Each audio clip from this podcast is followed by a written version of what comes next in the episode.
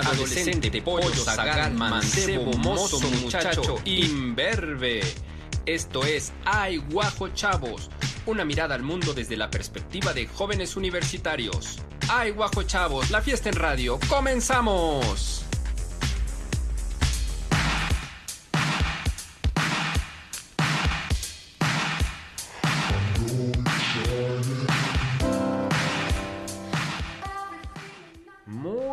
Pero muy buenas tardes tengan todos ustedes. Esto es Ay Guajo Chávez. Wow, qué bonito zoom out. Ay Guajo Chavos, programa donde jóvenes y jóvenes universitarios nos cuentan, nos explican cómo entienden, cómo ven el mundo. Y yo, en representación de los, de los rucos, iba a decir de les reques, pero no, los rucos somos rucos. De los rucos, les pregunto y les cuestiono para entender y tener una mejor convivencia. Como dice ahí el cuadrito, soy Rodrigo Durana y estaré toda esta hora con ustedes. Me acompañan como todos los domingos. Nicole Schiaffini, ¿cómo estás? Estudiante de cinematografía. Así es. Hola, hola. Muy feliz de estar aquí otra semanita, esperando como cada domingo que estén comiendo barbacoa o su alternativa vegana favorita y pues que tengan un bonito día, ¿no? Y que se la pasen muy bien en este increíble programa que les tenemos el día de hoy. Ok, muy bien, Nicole. Eh, iba a hablar de un profe que te quiere reprobar, pero mejor no lo voy a quemar al aire, porque mejor lo quemo en una junta de profes. Bueno, hoy es 6 de noviembre, no dije 6 de noviembre del año 2022, y saludo a Ángel Juárez, estudiante de filosofía y ciclista profesional. Trae sus lentes. ¿Por qué de ciclista, ciclista. profesional? Este, eh, pues estoy muy bien, muy buenas tardes. Espero que todos los que nos estén viendo se le estén pasando muy bien y que se la pasen todavía mejor en la siguiente hora, porque como siempre tenemos cosas muy interesantes de las que hablar. Bueno, ¿fueron a las ofrendas? ¿Fueron al- Eh, al, paseo este que hay en el centro de la ciudad de Sí, ofrendas? y sí, de hecho vimos obviamente la de la Zapata, la de la, las de la UAP también, por Las del supuesto. Carolino y todo. Sí, sí. Muy bien, muy bien. Bueno, y tenemos como invitado y saludo con mucho gusto al maestro Rodolfo Herrera López, quien es profesor de la Facultad de Filosofía y Letras y de un montón de lugares. ¿Cómo está, maestro. Rodolfo? ¿Qué tal? Hola, bien, Ah, todo. Gracias. Algo así. Algo así. Ok.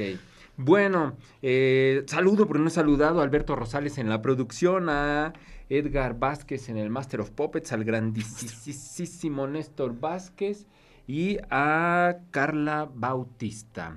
Bueno, pues el programa del día de hoy se trata sobre... eh, Se supone que es sobre traducción, pero, pero con, con Rodolfo se da la opción para platicar de un montón de Muchas cosas. cosas. Que sí. Entonces, pues empecemos con eso, pero si se va por otro lado la conversación, pues también está, es muy agradable. Em, bueno, tú primero quieres dar su... em, Ah, bueno, e- es que precisamente tiene una amplia trayectoria como en muchas cosas y por eso, este, como es muy multidisciplinario, pues ah, podemos, la conversación se puede, puede fluir por muchos lugares, ¿no? Este, Rodolfo eh, Herrera López actualmente es estudiante del doctorado en filosofía contemporánea en la Facultad de Filosofía y Letras de la UAP. También es profesor en la Universidad de las Américas Puebla y este... Y bueno, aunque su formación inicial y dedicación están en la docencia y el arte, eh, ha dado clases desde primaria baja hasta educación para adultos, esto último por medio de programas gubernamentales de alfabetización urbana. Y este, también eh, es profesor en la Universidad Popular Autónoma de, este, de Puebla. Y este, entonces también podemos ver que incluso tiene como un amplio panorama de las universidades aquí en Puebla. Este, y también, por supuesto, es traductor y creador de poesía y eh, en la que usa pues estrategias eh, y modelos de enseñanza para para hacer como una cohesión en ella, ¿no? este también dirige y coordina la revista Remoria, la cual se funda en la discusión crítica desde diferentes disciplinas, es decir, de manera interdisciplinaria, como ya es Rodo. Y bueno, otra cosa muy importante es que él es este traductor de danés a español, ¿no? Eso es algo como muy Wow. eh, sui generis, no, no se ve todos los días, ¿no?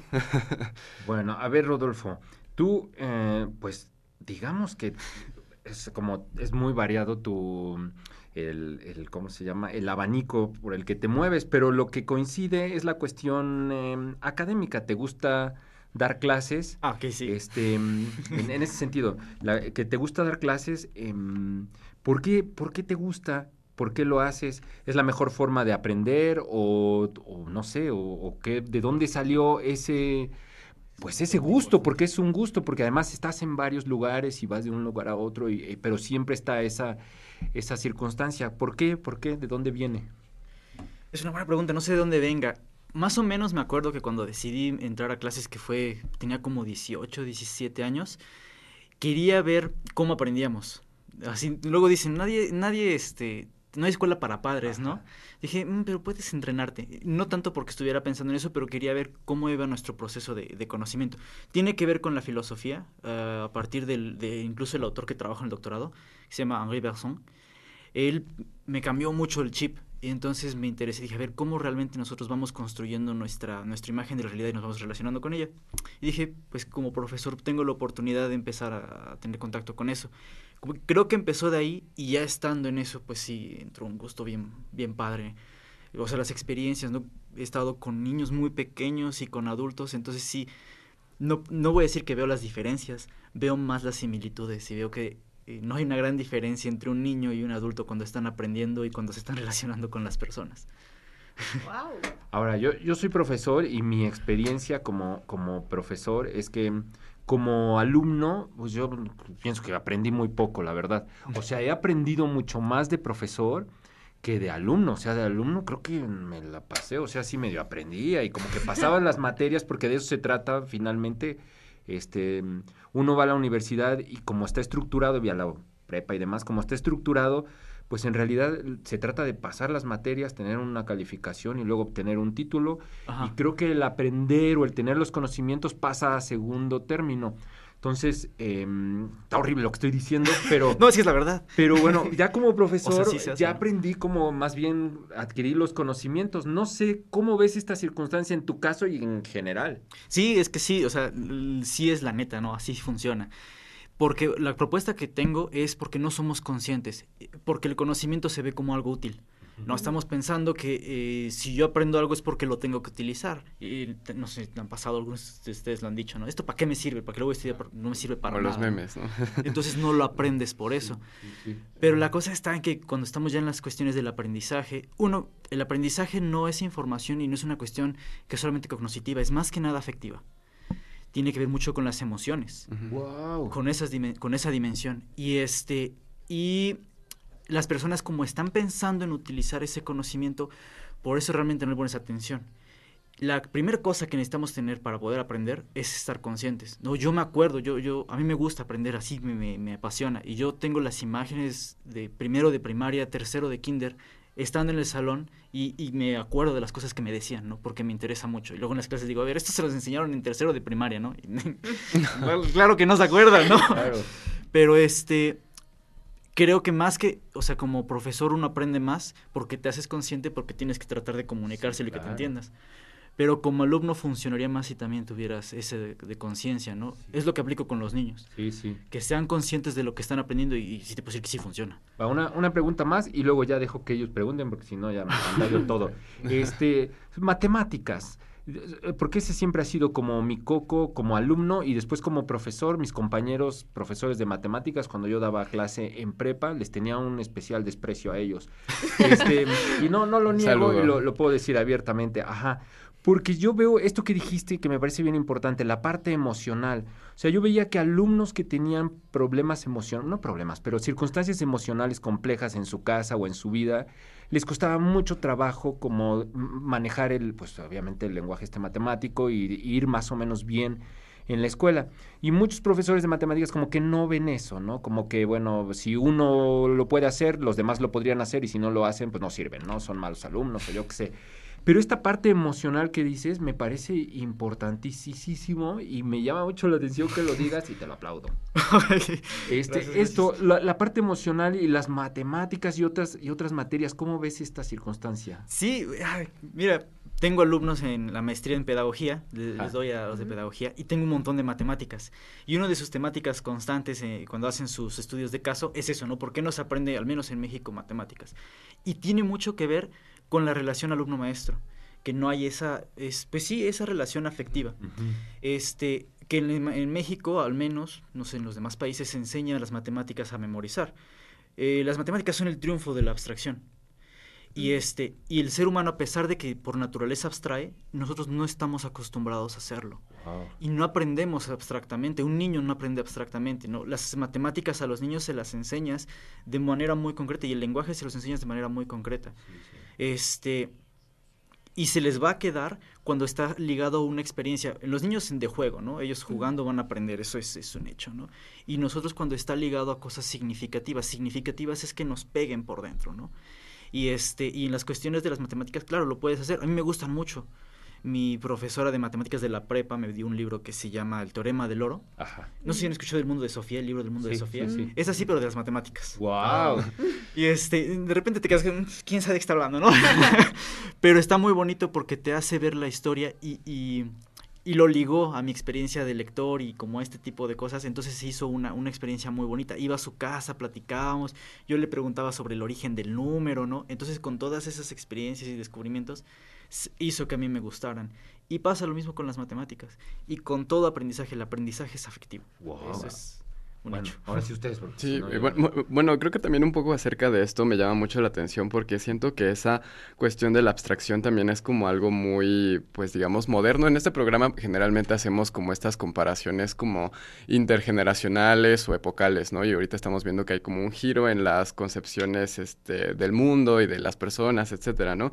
Entonces se me hace muy curioso cómo es que este, también ligas, eh, digamos, todos estos aspectos que, digamos, para otras generaciones eh, tenían que ser ya de facto como desechados, como por ejemplo el ámbito de la afectividad o este o de la significatividad y cómo es que ahora tú los entre- los integras y no sé hasta qué punto eso también te ha abonado a ti para pues para ser un profesor significativo y para ser un buen profesor, ¿no? O sea, en tu relación precisamente con las nuevas generaciones, ¿cómo es que has visto este cambio? O sea, ¿cómo crees que ha habido como también un cambio de disposición con respecto de los alumnos para contigo o este o bueno no sé si notas algo en particular Sí, o- Efectivamente, sí, desde una cosa muy básica, en, en algunas de las, ¿cómo se llaman? Evaluaciones de docentes, docentes Ujú. que se hacen, me han, o no han agradecido en general.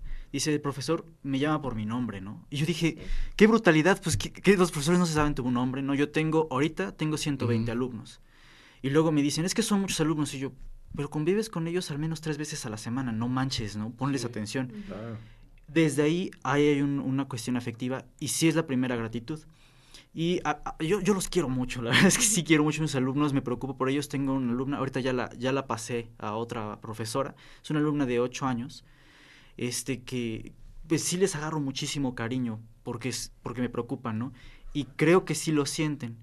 Y, este, y lo que noto a lo largo de los semestres, por ejemplo, es que empiezan como muy fríos, todos cerrados, ¿no? Y yo trato así como, no, no ábranse, aquí están en confianza. Y al final del semestre sí siento que la dinámica cambia. Empiezan a abrirse más, a compartirme cosas más personales. Ayuda mucho para enseñar, sabes, sus cosas personales, ¿no? Porque de repente nada más ves que están aburridos, pero no sabes que realmente lo que tienen es que están súper tristes porque acaban de saber que tienen una enfermedad, ¿no? He tenido alumnos con enfermedades muy graves, ¿no? Que me los internan, problemas de adicciones, cosas así. Y lo que va a cambiar primero es la actitud en clase. Y esa actitud en clase les va a pegar un montón en el aprendizaje y en sentirse motivados. Entonces sí. Ujú. Ah, Ahorita que estás comentando ¿no? un poquito acerca de cómo el- la emoción nos ayuda a aprender como estudiantes, cómo podemos potenciar eso, ¿no? O sea, si tú como maestro ves que influye mucho la emoción, yo siento que como estudiantes estamos acostumbrados a ver todo de una manera muy lógica, ¿no? Como que el O aprendizaje práctica. es muy para mi examen, me funciona y ya, Claro. terminó. Entonces, ¿cómo puedes eh, tú como estudiante ligar el conocimiento que estás viendo a tu vida cotidiana? ¿Tú cómo recomendarías? Wow. No hay que ver el conocimiento como un fin, porque el conocimiento no tiene fin. Uno, porque la realidad cambia. Nosotros mismos cambiamos cuando te preguntan, oye, conócete a ti mismo. ¿Cómo me voy a conocer si estoy cambiando todo el tiempo? Ok, porque el conocimiento es un proceso. Y la otra cosa es que el conocimiento te ayuda a hacer vínculos con la realidad. Entre más conocimiento tienes, ma- le estás entrando a la realidad por sus diferentes facetas.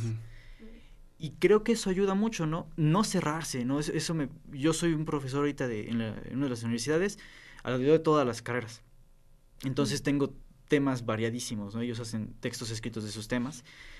Y eso es lo que yo hago. A mí me interesan tus temas y yo te ayudo a que esos temas los conectes con más cosas. Digo, mira, oye, ¿sabías que esto, esta cosa de marketing tiene que ver con tal cosa de cálculo?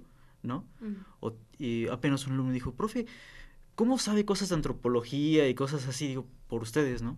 Porque como ustedes me mandan cosas, yo las investigo y encuentro relaciones y se las comparto.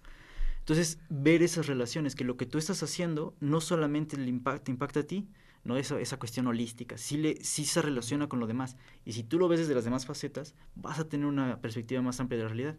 Y una perspectiva más amplia de la realidad te ayuda a vivir más en paz, te ayuda a generar mejores lazos con tu, con tu entorno y, y te desarrolla la conciencia y una conciencia abierta sí cambia muchas cosas en la vida. Mm. Ay, bueno, digamos ahora, este, ahora sí entrando como, como tal a tu faceta también como traductor, este, y ahora que también hablas un poco como de la vinculación con el mundo y todo esto, pero también para empezar, este, en tanto que trabajar como traductor pues no es algo muy común, o sea, no es como que lo que te enseñan en la primaria, los oficios así de ser policía, bombero, maestro o así, este, ¿podrías contarnos un poco más acerca de cómo es este trabajo pues en su día a día, qué es lo que más o menos haces, qué necesita alguien para ser traductor, más o menos? ¿Qué necesita? ¡Wow! ¡Qué buena pregunta! Eres inspirado. Son inspirados aquí con las preguntas. Este, a ver. mm, creo que voy a contar un poquito la, de cómo empecé y a ver si de ahí sale. Este. Conocí a Jorge Luis Borges, el, el escritor, y él, él le gusta mucho todo este mundo del, de lo escandinavo, etcétera, ¿no? Y dio una clase en la universidad de literatura inglesa. Entonces, por la entrada, ¿no? Por lo que él hacía, dije, oye, ¿qué, será traducir, no? Entonces yo agarré y ya sabía inglés en esos tiempos, estamos hablando de tercero de secundaria más o menos. Ya sa- yo sabía inglés y dije, a ver, voy a agarrar textos en inglés y los voy a traducir. Este, simplemente fue por, por ver que alguien lo estaba haciendo y que al conocer estas otras culturas como que tenía una manera de enseñar, de explicar y de escribir distinta, ¿no? Y entonces lo empecé a hacer como ejercicio. Y al hacerlo, se te empieza a abrir, sí, las lenguas sí te abren el panorama. Eh, ¿Qué necesitas para poderte acercar a eso? Es que te, que te interese ver otras formas de ver el mundo. Ujú. Este. A ver, es que no me quiero extender en la respuesta, pero creo que es importante. Hay una. de ciencias cognitivas que se llama Lea Boroditsky y, este, y hace su estudio sobre cómo los seres humanos construimos la realidad a partir del lenguaje. Entonces es una distinción muy sencilla. En Alaska ellos no, no distinguen entre izquierda y derecha. Ellos se ubican por norte, sur, este y oeste. Entonces dicen cosas como tienes una mosca en el zapato noroeste, ¿no? Y si te volteas ya no es noroeste, ya es sudeste, ¿no? Eh, o sea, depende de, de- de la colocación que vayas teniendo. Y lo que les ayuda a eso es a tener una mejor eh, colocación espacial en, en su vida diaria, una mejor orientación. Y nosotros no. Nosotros izquierda y derecha son dos cosas bien abstractas que no tienen sentido porque no las, no las puedes ubicar con nada. Se, se supone que siempre se mantienen constantes, pero no es como norte y sur, este y oeste que lo ves con la posición del sol. Claro. Y eso te, te configura la realidad. Y eso es lo que sucede cuando tú estás traduciendo, cuando estás viendo otra lengua, te está, te está ayudando a, a ver una configuración de la realidad distinta. Y, y vaya, te, te amplía el panorama un montón, ¿no? Entonces cuando yo empecé a hacer esto, empezó como por un gusto y en los procesos, otra vez en el proceso, pues me di cuenta de que, de que empezaba a entender cosas de manera distinta. Y eso me empezó a motivar, ¿no? Y tiene más cosas, pero para no alargarme, creo que eso podría ayudar. Ahora, dices, dices que hablas de las formas de entender el mundo que varían de pues, una cultura a otra cultura. Cuando haces la, mm, pues, la traducción, no más bien haces como una versión en, en nuestro idioma, porque finalmente pues entendemos de forma distinta y pues no se puede hacer como digamos literal la traducción, ¿no? No, no se Supongo que a veces hay que buscar cómo se entiende en nuestra cultura, cómo se entiende en nuestro idioma y demás, y finalmente pues es una versión del, pues sí traduces, ¿no? Pero, pero estás haciendo una versión del, del texto, digamos, original, ¿no? Sí, es que esa pregunta es compleja porque son varias formas en lo que lo puedes traducir o hacer versiones o hacer interpretaciones, no estamos en todo ese abanico. Este, puedes, o sea, puedes adaptarlo a la cultura. Entonces, ya utilizas las expresiones a partir de cómo se utilizan acá. Pero también te puedes eh, decir, a ver, voy a hacer el extrañamiento. Estoy, estamos hablando de, de poesía, ¿no? Entonces, en poesía, no solamente, o sea, lo puedes traducir directamente, excelente, pero el- la, la sonoridad, Ah, claro. eh, la cadencia de las frases, ¿no? El acomodo que tienes que hacer para que pueda ser la mejor combinación y no suenen, pues, no sé, repeticiones que sean feas, etcétera, ¿no? Y a- apenas tuve uno con un amigo que se llama Daniel Bencomo, que es traductor del alemán, también poesía del alemán al, al español, y él me ayuda mucho. Y yo tenía una frase que literalmente era que se soltaba del agarre de su mano.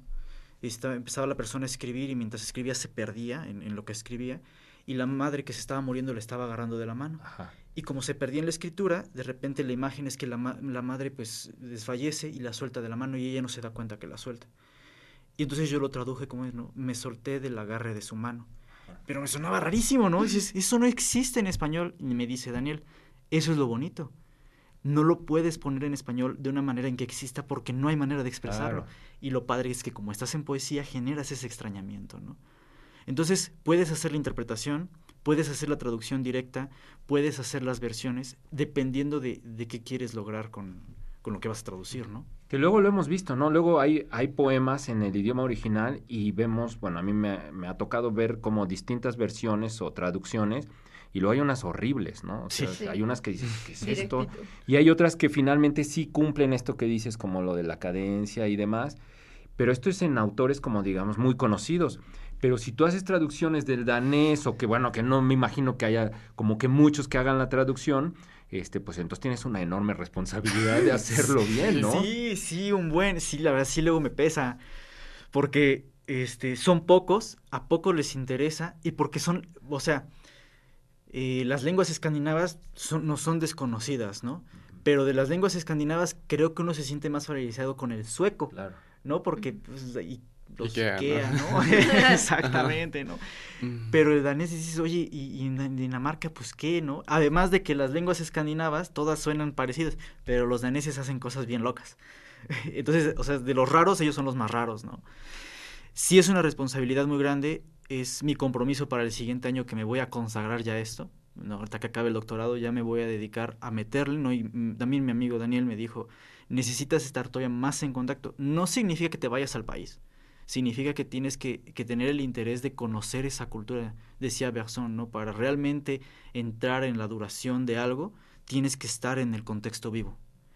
Y eso es lo que pasa en la traducción. La traducción no es que se estés traduciendo literalmente, es que entras en el flujo de la lengua y cómo se concibe el pensamiento y lo traspasas. Y eso es lo que voy a hacer, ¿no? Uh -huh. Quiero entrar más en el pensamiento para lograr esta responsabilidad. Ahora, la parte fea. ¿Se puede vivir de eso?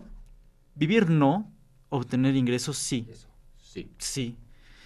Y sí lo haces por amor al arte, pero obviamente en casos como este, pues es llamativo, ¿no? En, en literatura, ¿cuántos daneses hay? Inger Christensen es lo que ha llegado a, a México y ya. Este, pero hay un montón más. Bueno, y es, es un dios de la literatura, ¿no? Obviamente, qué bueno que la pusieron en, en español. Este, entonces te, da, te abre las puertas, ¿no? Cuando traes, traen a una persona como ella a, a nuestra lengua, y tú de repente dices, oye, ¿te puedo traer a más? Dices, sí, por favor, ¿no? Pero no te van a dar los millones, pero al menos, al menos vas a tener la oportunidad de compartirlo. Y sí, sí puedes tener ingresos y, vaya, el, gusto de saber que se lo estás dando a, tu cultura o a tu entorno, sí, sí vale la pena. Wow, qué interesante.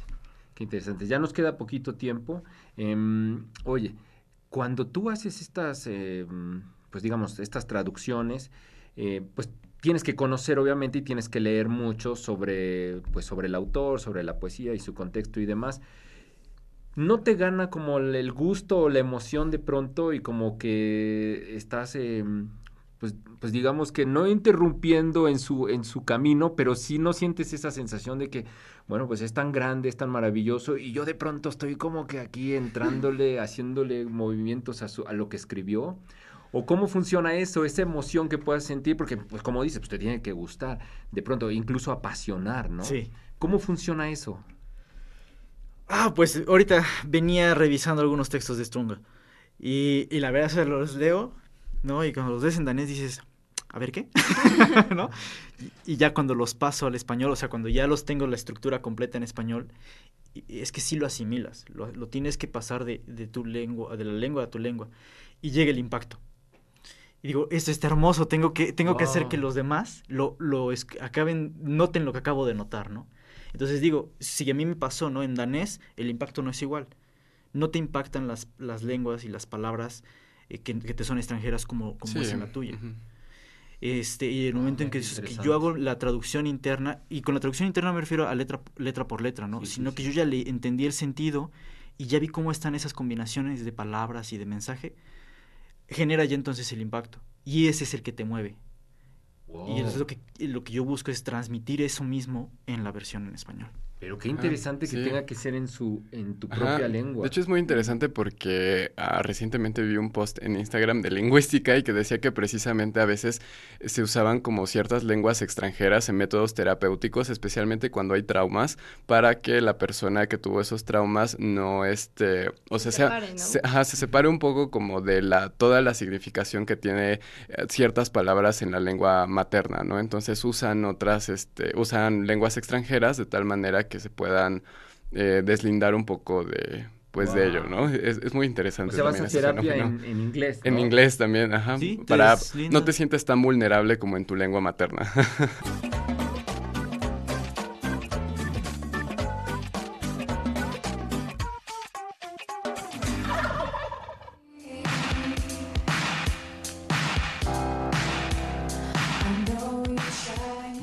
estamos de regreso, estamos escuchando de fondo a Sky Ferreira y estamos platicando con el doctor Rodolfo Herrera López sobre, bueno, sobre un montón de cosas, pero se supone que el programa es sobre traducción, aunque ya estuvimos hablando un poco sobre pues esta labor de ser docente que está bien bien bonita y bien interesante, ¿no?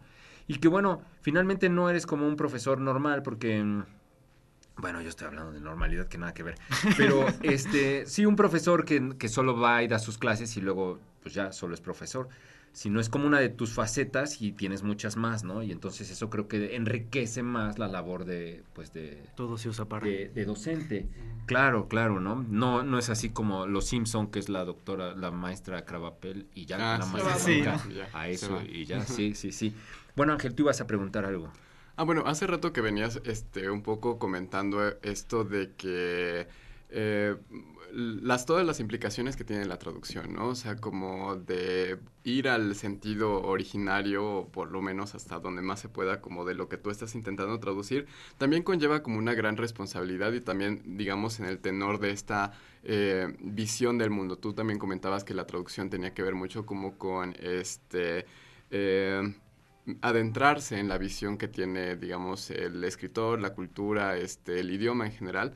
Este, y hasta cierto punto tú también tienes una gran responsabilidad, ¿no? O sea, como traductor. Entonces yo te preguntaría como, ¿cuál es tu eh, responsabilidad? ¿Cuál es la incidencia o pertinencia de un traductor en una sociedad? Porque al final de cuentas tú también configuras el mundo hasta cierto punto de las personas que leen tus traducciones, ¿no? No es lo mismo, este, como ya bien decías, leer este, una cosa que, que otra y al final de cuentas eso va a impactar ya en su lengua materna a los lectores, ¿no? Oye, oye, ahorita que dices esto, la Biblia, ¿no? O sea, la Ah, sí, Biblia que claro. luego tiene términos que resulta que son, que muchos Otras miles de años cosas. después vemos que significan otra cosa o que en el contexto en el que estaba y toda la interpretación que se Y le ya ha dado, hicieron un, este... Y ya hicieron guerras y ya hicieron, te vas al infierno por una palabra. o sea, Sí, sí, uy, sí, de ahí podemos sacar mucho. Respecto a Sí, esto, hay que mucha responsabilidad. A ver, este, lo voy a platicar con una experiencia. Me gusta siempre platicar por experiencia porque me gusta ir a lo concreto, ¿no? Cuando me enfrenté con Sommerfjorden, El Valle de las Mariposas es lo que significa, de Inger Christensen. El, el gran reto con ese texto es que son sonetos. Bueno, para empezar, los sonetos en, en- aquí en México, en, o sea, en la tradición de poesía en lengua española son muy comunes. En la traducción escandinava no, es algo raro. Entonces, que Christensen hiciera sonetos en pleno siglo XX, 1992 creo que fue, dices, ¿qué, qué onda con esta mujer? Y este, ¿qué tienes que tener sonetos? Los, cada verso tiene una medida exacta, hay rimas, y las rimas tienen que ir eh, con cierto, este, con cierta estructura, con cierta regularidad. Y aparte hizo una cosa muy loca, pero no lo voy a explicar porque voy a tardar como 20 años. El chiste está en que cuando yo iba a traducir, tuve que tomar una decisión. ¿Hago las rimas? ¿Hago las, los versos de 11 sílabas? ¿Los hago todos libres? ¿Qué hago, no? Entonces dije, tengo que eh, lograr cuál es el propósito principal de Christensen en este po- poema. Ella quería hacer un- una corona de sonetos, un, un, un megasoneto hecho por 15 sonetos, que todos se conectaran entre ellos y que el principio se conectara de nuevo con el final y que se fuera en círculo. Wow. Entonces había una cuestión del flujo. Y la temática de este libro es conectar eh, la conciencia y la memoria, más que nada la memoria, todas las experiencias que tuvimos en la infancia y todo nuestro la experiencia de la vida, los seres queridos, etcétera, con la percepción del mundo sensible, principalmente de las mariposas. Entonces las mariposas representan la muerte, representan el movimiento de la conciencia, representan todas estas cosas. Y dije, yo tengo que lograr que el texto transmita esta idea de Christensen. Entonces decidí romper la rima y no, no conservar la rima. ¿Para qué? Para que cuando tú leyeras el texto en español pudieras sentir ese flujo. Entrar en lo que, lo que digo en la tesis, entrar en el flujo de, de la realidad que te vuelvas parte, ¿no? Que tu conciencia, tu, sí, tu conciencia, lo que tú eres, se ponga en contacto con ese exterior y fluir, y fluir al mismo tiempo. Entonces, eso es lo que me tomó la decisión. Y lo que quería generar, estamos hablando de poesía, tienes que generar una experiencia, la experiencia estética. Entonces la decisión se toma desde ahí. Y obviamente hay cambios, hay, cambios importantes. No tuve que quitar palabras porque tienen Gunstov y no existe Gunstov en español, ¿no? Entonces eh, tienes que ver cómo hacer el cambalache para lograr todos estos propósitos. ¿Y eso lo, lo explicas? O sea, cuando haces la traducción y si se publica, ¿haces una nota sobre esto que estás diciendo? Sí, este, la, la, traducción, aquí voy a echarme porras, fue la primera eh, en español. Yo fui el primero en traducirlo. Poco tiempo después, Sexto Piso dio a conocer la de Sans Comed, que Sexto Piso lo hicieron en, en España, ¿no? Eh, pero la mía fue la primera y Hernán Bravo, del periódico de poesía, me dio el espacio y me dijo, ponnos una nota, ¿no? Explicando. Y sí, sí expliqué básicamente eso, ¿no? Tomo la decisión de quitar las rimas porque estoy hablando sobre el flujo de la conciencia. La traducción de Sans Comed, él no. Él fielmente se fue a, versos medidos y rimados, ¿no? Y sigue recuperando. Yo aplaudo la, traducción de Sans Comed, es un gran traductor. Oye, entonces la figura del traductor, o sea, no porque estés acá, pero pues sí ha sido bien importante en la historia de la humanidad desde, bueno, desde que, existen los, los libros, ¿no? Me imagino, para la transculturación y, en fin, para todo lo que pues, se ha dado el proceso humano mismo, ¿no? Pues todo lo que significa simplemente el libro. En el, o sea, el, ser humano escribe porque sabemos que no puede seguir, o sea, lo que yo estoy hablando ahorita se, se va a perder y el, el, medio escrito te da una, una plataforma de mayor duración. Y como el, el conocimiento es un proceso, necesitas pasárselo a las otras generaciones para que no repitan el conocimiento, ¿no? Por eso es tan importante que la gente lea. Porque ¿cómo, cómo vas a saber si no se, ya se hizo eso y cómo vas a aportar tú algo más? Tienes que empujarle, ¿no? Y tú pusiste el ejemplo de la Biblia, es el ejemplo por excelencia. O sea, ¿quién fue el que la tradujo? El, primero que tradujo San Anselmo, se me fue el nombre, Ignacio, no me acuerdo que, que él fue el primero que la tradujo. La tradujo una sola persona gracias por traducirlo de los textos originales, ¿no? Ahora, lo tradujiste del hebreo, del arameo y del griego al latín. No manches, fueron tres lenguas. Sí, sí. Y cuando viene la edición de King James, que es la que podemos tener más, un poquito más confianza, fue un chorronal de gente por un montón de años y cada quien especializado en una lengua y se revisaron y se revisaron. ¿En quién le vas a confiar más, no? Una sola persona o un montón de personas por años especializando y tratando, ¿no? en la Biblia, ¿no? El primer versículo en, en hebreo tiene un significado enorme. Bereshit Barak Elohim Hashamay. Eso de Bereshit empieza con la letra Beth. Y la letra Beth es una casita, una tiendita. Y simboliza esa, esa, la unidad del ser humano del planeta Tierra como el hogar que tiene este, y que habita como familia. Simplemente la primera letra de la primera palabra del libro de Bereshit. Y nada más por esa letra ya te está planteando todo el tono de todo el libro de Bereshit. Vamos a hablar sobre la relación del hombre con el entorno que tiene y la familia que construye como familia humana. Si se te pasa eso y lo traduces literalmente, ya se, ya se perdió todo el sentido, ¿no? Oye, y ya como lectores nos recomiendas, em, bueno, no, no que nos recomiendes, pero pues yo he visto libros, he tenido libros de donde viene la traducción tal cual y pues todo está ahí y algunos libros donde vienen las notas al pie, ¿no? Y donde te dan toda la explicación. Y esos libros son maravillosos. O sea, luego, luego hasta las notas son más interesantes que el mismo texto, ¿no? Este, ¿Tú cómo ves esto? ¿Cómo, ¿Qué nos puedes decir de eso? De, de estos libros que tienen toda la historia y que bueno, que finalmente ¿no? a lo mejor es para ratones de biblioteca, eruditos o ñoños, o no sé cómo llamarlo, pero sí resultan muy interesantes. Sí, pues es para cuando tienes tiempo, ¿no? Sí, sí, es sí, realmente. Si quieres tener la experiencia de lectura, eso es la experiencia de lectura. Yo, por ejemplo, no me gusta comprar libros de traducción cuando nomás está la traducción. Te- está- estoy bien sesgado por eso, ¿no? Tienes que ponerme el texto original y el, el- el- el otro texto. Y es horrible, me dijo una vez un amigo que mí se llama Daniel, Daniel Medina. Ellos dos son poetas, ¿no? Me dijo, oye, pero tú eres traductor, ¿no? Este, deberías confiar en las traducciones de los demás. Yo, pues por eso no confío, ¿no? Porque yo sé de los retos que tienes.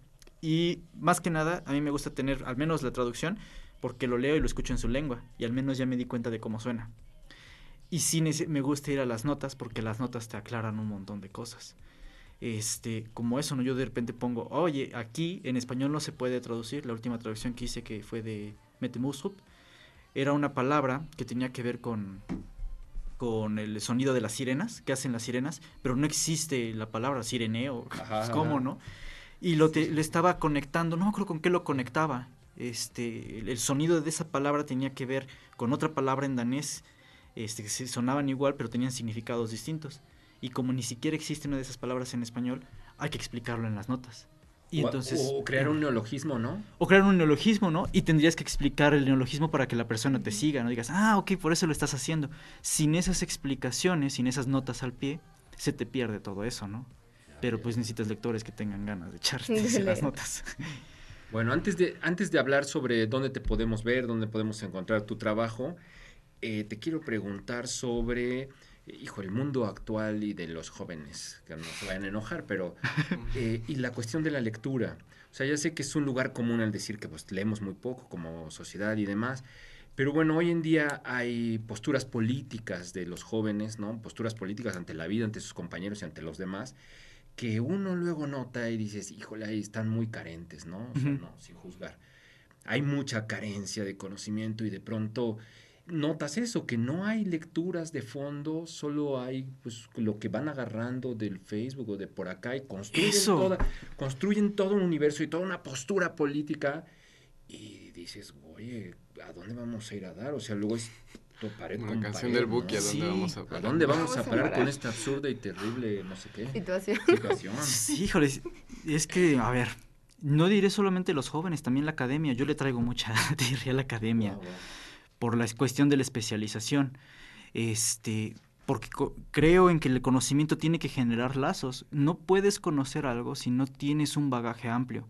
Ese bagaje enciclopédico que le decían. Entonces aquí hay muchos temas. Primero que nada, la especialización sí sirve, pero tienes que ver los demás, ¿no? Yo tengo problemas con mi tesis, porque de repente meto cosas cuando publico artículos, porque meto cosas de pedagogía, de antropología, de arte, pues todos los temas que me interesan, ¿no?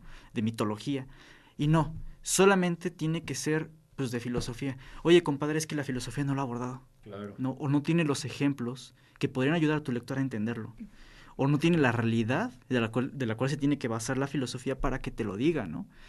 Este, entonces, desde ahí está. Ahora los jóvenes ciertamente se basan mucho, yo no utilizo las redes sociales de, como fuente confiable porque están sesgadas, porque no tienen información y porque, lo voy a decir, ¿no? Ah, sí le falta, les faltan lecturas a las personas en, en general. Luego, personas que están muy metidas en compromisos sociales, ¿no? Por ejemplo, la, la equidad de género, súper importante. Pero de repente están nada más metidos en eso que les falta ver todo el panorama, ¿no? El famoso Oye, su propio entramado. campo, ¿no? Sí, el ¿no? famoso entramado, ¿no? El, el famoso entramado, ¿no? Cuando hablamos sobre, sobre la violencia hacia la mujer, la violencia hacia la mujer va es mucho... ¿Por qué no lo podemos erradicar? Porque es mucho más compleja que solo machismo. Ojalá nada más fuera machismo. Si fuera solo machismo, lo podríamos solucionar más rápido. No, tiene que ver con problemas psicológicos debido a una dimensión emocional que, que ha sido generada por machismo, pero también se tiene que ver con ciertas experiencias de los hombres y de las mujeres individuales que la cultura machisma fomenta, ¿no? Pero si no sabes de psicología y no sabes psicología, no sabes antropología, no sabes de historia, no sabes de etnografía, todo eso se te pierde. Entonces acabas con un juicio bien sesgado y acabas con, con declaraciones eh, pues simplistas, ¿no? Y bueno, y que también luego pues trascienden a, la política y a la forma de entender y de relacionarnos, ¿no? O sea, por eso es tan importante la, la lectura, no nada más es como de eruditos y nada más, sino, pues sí, ¿no? Para la, la- la relación que podamos tener en sociedad, pues sí hace mucha falta como esto, ¿no? El, el profundizar más en estos problemas y en todos. En ¿no? todos, sí. todos, en Porque todo está relacionado. No, la realidad no son cajas, no son categorías. Es, es, es, es como el magma, ¿no? Está dónde, dónde empieza y dónde termina. Y va quemando lo que, lo que arrasa y se le pega, ¿no? Entonces- Entramado, ¿no? Sí, es un entramado. Entramado. Yo diría que más que un entramado, porque el entramado, pues le puedes, le pones atención y ves dónde están las costuras, ¿no? Ah, bueno. Pero Bueno, en la realidad ni eso, ¿no? Está compenetrado, así Es una masa, ¿no? En la que no sabes dónde está el principio y el fin de las cosas. Sí, qué difícil, qué complejo. Y luego, bueno, ya tampoco lo puedes decir tan abiertamente porque también se, ay, luego hay ofensas. Sí. Pero bueno, oye, eh, Rodolfo, ¿dónde te podemos encontrar? ¿Dónde podemos escucharte? ¿O dónde podemos leer lo que, lo que has hecho? Em, ¿En dónde estás? De las traducciones, ahorita principalmente las tiene el peri- periódico de poesía del UNAM. Soy colaborador ahí. Este, llevo tres aportes de tres autores distintos.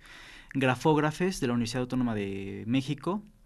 Este, va a publicar ahorita uno más de otra autora que, que ya está en de poesía, pero les di nuevos textos. Pro- pronto estaré en una que es a, a nivel Latinoamérica y Buenos Aires Poetry. Pero bueno, el principal es, es este el periódico de poesía porque él es el que, el que estoy constantemente mandando. Para las cuestiones de traducción, ahí también hay un poco de creación mía. Eh, Pues creación mía está regada por todas partes, ¿no? Este, tengo un libro, aunque salió antes de la pandemia y la pandemia hizo un relajo para la distribución. Entonces ahorita no, no se consigue en librerías, tengo que volver a checar eso, ¿no? De, de la distribución. Lo, pero lo, se llama Lucinia, lo publicó Bonobos, la editorial Bonobos. Y este, y tengo un podcast con un amigo antropólogo y pedagogo que se llama Leña Enmarañada. La Leña Enmarañada. Y partimos de eso, leemos textos y los conectamos con cuestiones, él- los dos estamos bien metidos en educación, ¿no? Entonces, a partir de, los problemas que vemos eh, eh, con nuestros alumnos o de la vida diaria educativa, los conectamos con todo. Eh, filosofía, antropología, historia, ciencia, literatura, arte. Entonces tratamos de ver cómo ese problema es complejo, ¿no? Y aparte, como, como fundamento teórico, el libro, ¿no? Y es así súper relax, ¿no? Y echamos el relajo que se pueda. Estamos en Spotify. Y tenemos, tengo a Remoria, que ahorita está en pausa la- el ese, porque lo, va a empezar un proyecto grande para el siguiente año. Pero también está el canal de YouTube de Remoria, ¿no? Es Remoria. Así como suena, Remoria. Remoria. Y en Spotify se llama... La ñ en mara. O sea, la letra. La ñ, sí. La, luego la letra ñ, ¿no? Y luego Enmarañada. enmarañada.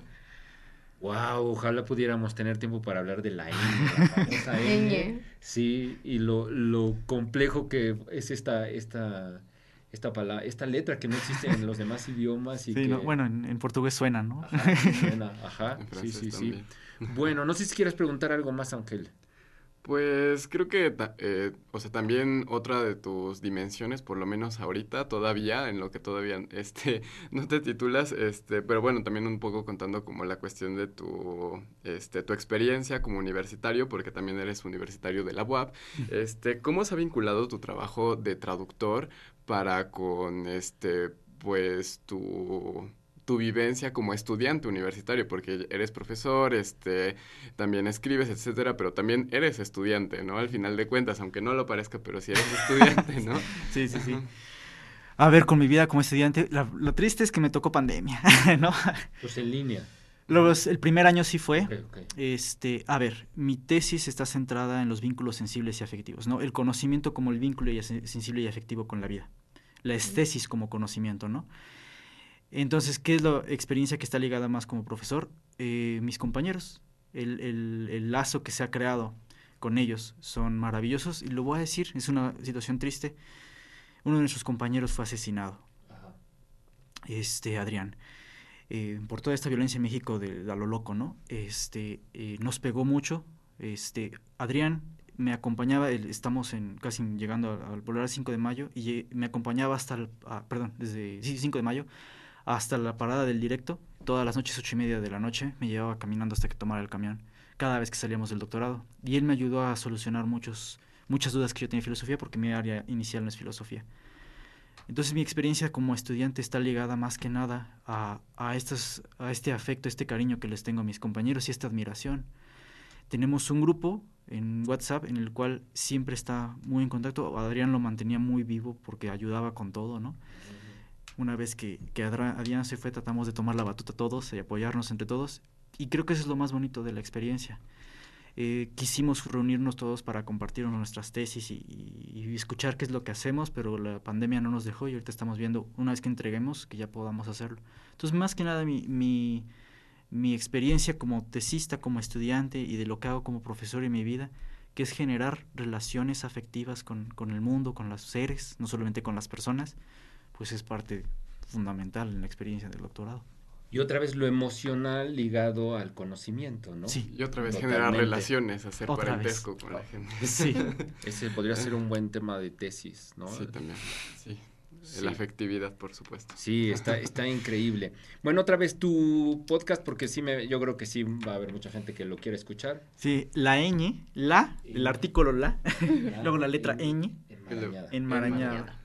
Perfecto. Oye, ¿y en qué estás? O sea, ahorita estás a punto de, pues así, de pues hacer el titularte para el doctorado, o sea, estás en el proceso final, final.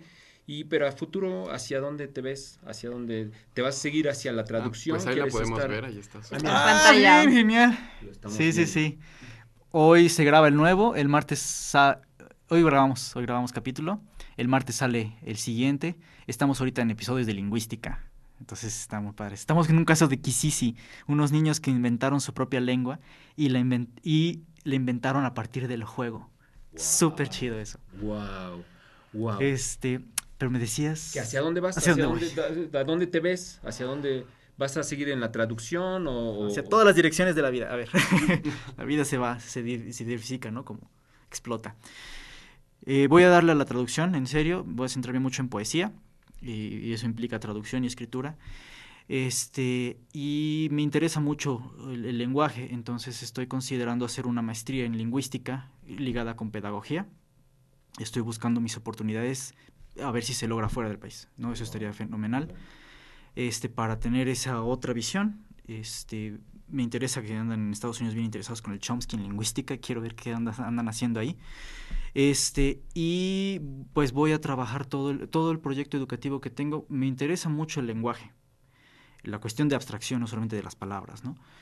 Entonces, este, pues Remoria va a crecer para volverse una, una institución académica o alguna cuestión académica que pueda ayudar a, a llegar más lejos en, en enseñanza del lenguaje. Entonces, eh, ahí está. Talleres, este, diplomados, eh, poder llegar a personas de bajos recursos y poderles ayudar en cuestiones de lectura, de comprensión y escritura. eh, por medio de, de, TISOC, este, poderlo extender a, muchas personas. Como él es antropólogo, puede llegar a, mucha gente. Entonces, pues todo para allá va. Oye, ya para la última pregunta, nos queda muy poquitito tiempo, pero creo que puedes darnos un- una buena luz.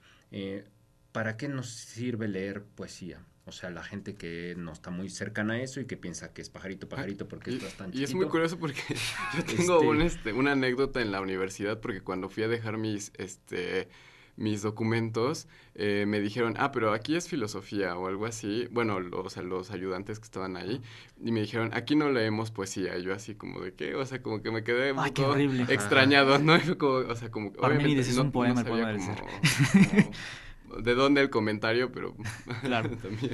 ¿Para qué nos sirve como individuo? ¿Para qué me sirve leer poesía? ¿De ¿Qué, qué punto me puede abrir hacia dónde? El arte no sirve para nada.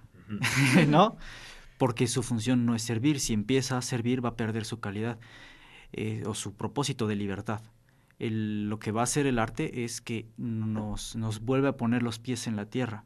Y en la poesía estás en el alto grado, ¿no? Es, eh, de, de la exploración con el lenguaje. Y la poesía es lo que hacen los niños. Es agarrar el lenguaje como material, como si fuera plastilina, y jugar con él y generar con eso una visión de la realidad y una, una concepción de la realidad.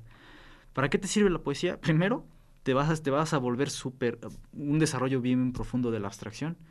Este, vas a poder leer cosas mucho más complejas, te vas a volver más reflexivo y también es eso, esa cuestión de la creatividad, ¿no? de- de romper los límites del lenguaje y no estar atado a él.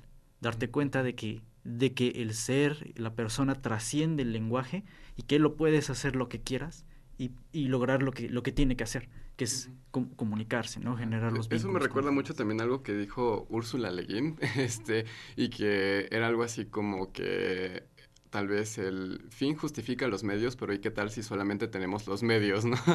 Entonces, bueno, se vincula mucho con Sí, sí, más que nada medios. Más Está buenísimo. A ver si luego hacemos un programa precisamente de eso, sobre, sobre la, la poesía y que hay un lenguaje poético que de pronto hay que conocer y demás, o sea que tampoco es así. Y un estereotipo. Claro, claro, claro. 200 años muerto, ¿no? Claro, claro, claro. sigue siendo. Bueno, ya nos estamos despidiendo rápido, no sé si tengan saludos, Ángel.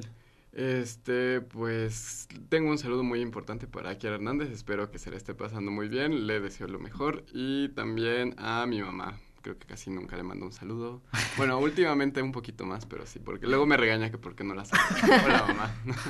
también es profesora. También es, profesora, y de matemáticas, por cierto. Entonces. No es cierto, lo que dije. ¿Tú algún saludo? Eh, un saludo como siempre a mi perrito Peluchín y a mi amiga Monse Escalante, que ella estudia lenguas, entonces para que entre en la traducción también ella. ¿Y a tu mamá? A mi mamá también, porque mi mamá es profesora de español. Ah, de español. De español, no de matemáticas. Muy bien, muy bien. Eh, Rodolfo, no sé si tengas tú algún saludo.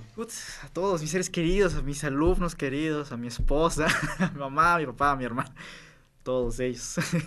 muy bien, muy bien. Y bueno, este, te hacemos la invitación para que puedas seguir viniendo al programa y platicar de, de otros temas múltiples. Gracias.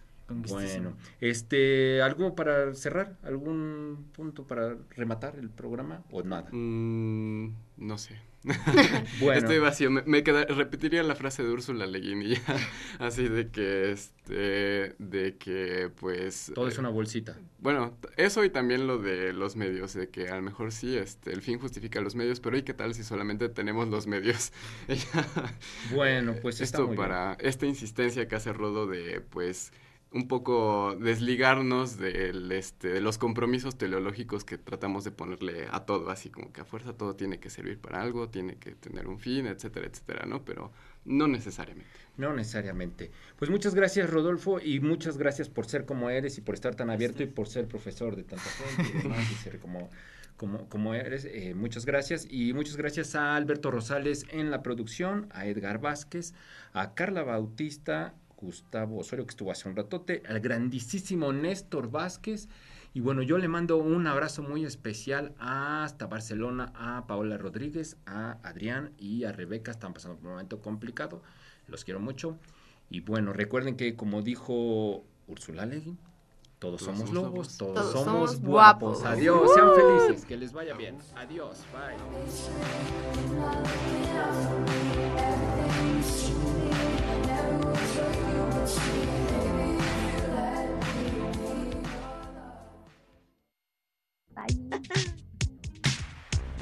El momento de irnos ha llegado. Gracias por dejarnos acompañarle. Sigan las incidencias del programa de hoy en Instagram y en nuestro Facebook Ay. Una mirada al mundo desde la perspectiva de jóvenes universitarios. Nos escuchamos la próxima edición. Sean felices.